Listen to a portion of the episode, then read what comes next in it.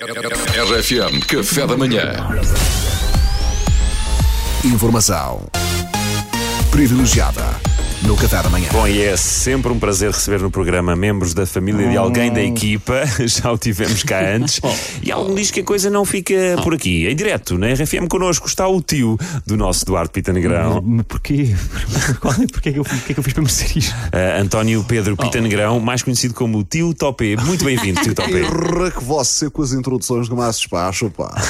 Você parece o mesmo empregada que os meus pais tinham antes do 25 de Abril, pá, a Lena. Que primeiro que eu me conseguisse enrolar com ela foi o cabo dos trabalhos, pá. Oh, pá, depois lá percebeu qual era isso, eu ia dizer a toda a gente que as pratas tinham desaparecido no dela. Oh, pera, oh, tio, oh, tio, mas o tio teve o caso com uma das empregadas dos seus pais nos anos 70, mas o tio na altura já era casado com a tia Mitó. E então, ó Duarte, isto do amor é como os, os investimentos em fundos de obrigações, pá. Isto não convém ter os ovos todos no mesmo saco. Mas não se preocupe, ó Duartão, que desde que a Lena me mostrou o teste eu assumi que o filho era meu. É lá, mas espera lá. O Sr. Topé teve um filho ilegítimo com essa empregada e assumiu publicamente. Publicamente não, assumi em privado. Eu até era para assumir em público, pá, mas depois ela disse que ia chamar ao miúdo Evandro e eu disse: é pá, deixa lá estar isso, pá. Preferia assumir um frúnculo, sinceramente. Então e o seu filho, ó Duartão? Continua rijo, ah? o Leandro, ou lá o que é?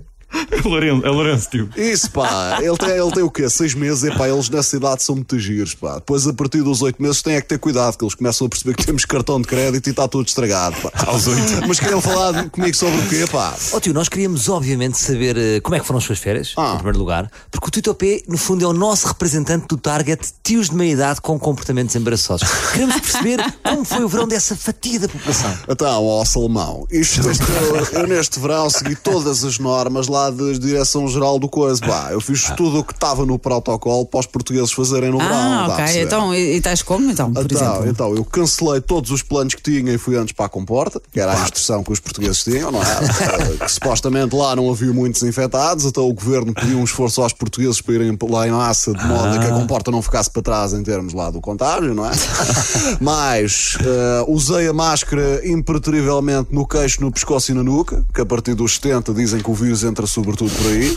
Pois, pois. A malta mais de idade tem queixo de risco, pá. Por isso é que nós usamos todos ali, está a perceber? Mas consegui conciliar a pandemia com alguns dos meus hábitos todos os verões enquanto tio de meia idade, ainda não me impediu. Por exemplo, em vez de ir para a praia de chinelos como um ser humano normal, vou para a praia de mocaçãs completamente descabido, que não só não combinam com o fato bem, como acumula o triplo da areia, proporcionando uma viagem desnecessariamente muito mais desconfortável até cá.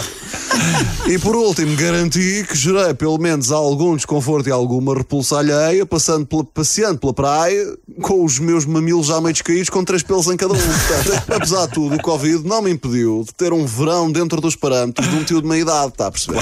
Olha, muito obrigado, Grande pelo seu, pelo seu testemunho. Nada, é pá. incrível. Ó ó, Duarte, e quando puder, peça lá um teste, pá, não custa nada. Que se calhar anda a pagar os biberons do Leonardo e aquilo nem é seu, pá. Está está a perceber? Que você está apaixonado, não tem percepção, mas eu que estou de fora, sempre vi que a Jennifer não era flor cheirasse. A. Jennifer. A minha mulher é a Joana, tio. Ó, Duarte, não desconverse, pá, que você percebeu muito bem onde é que eu quis chegar, tá bom? Vá, um abraço. Um abraço, tio. Querem ver que há uma, que há uma Jennifer na vida do Duarte e nós não sabíamos. Nunca sabes. Já sei, deve ser a empregada. Ui, são terríveis, pá. Informação privilegiada no Café da Manhã.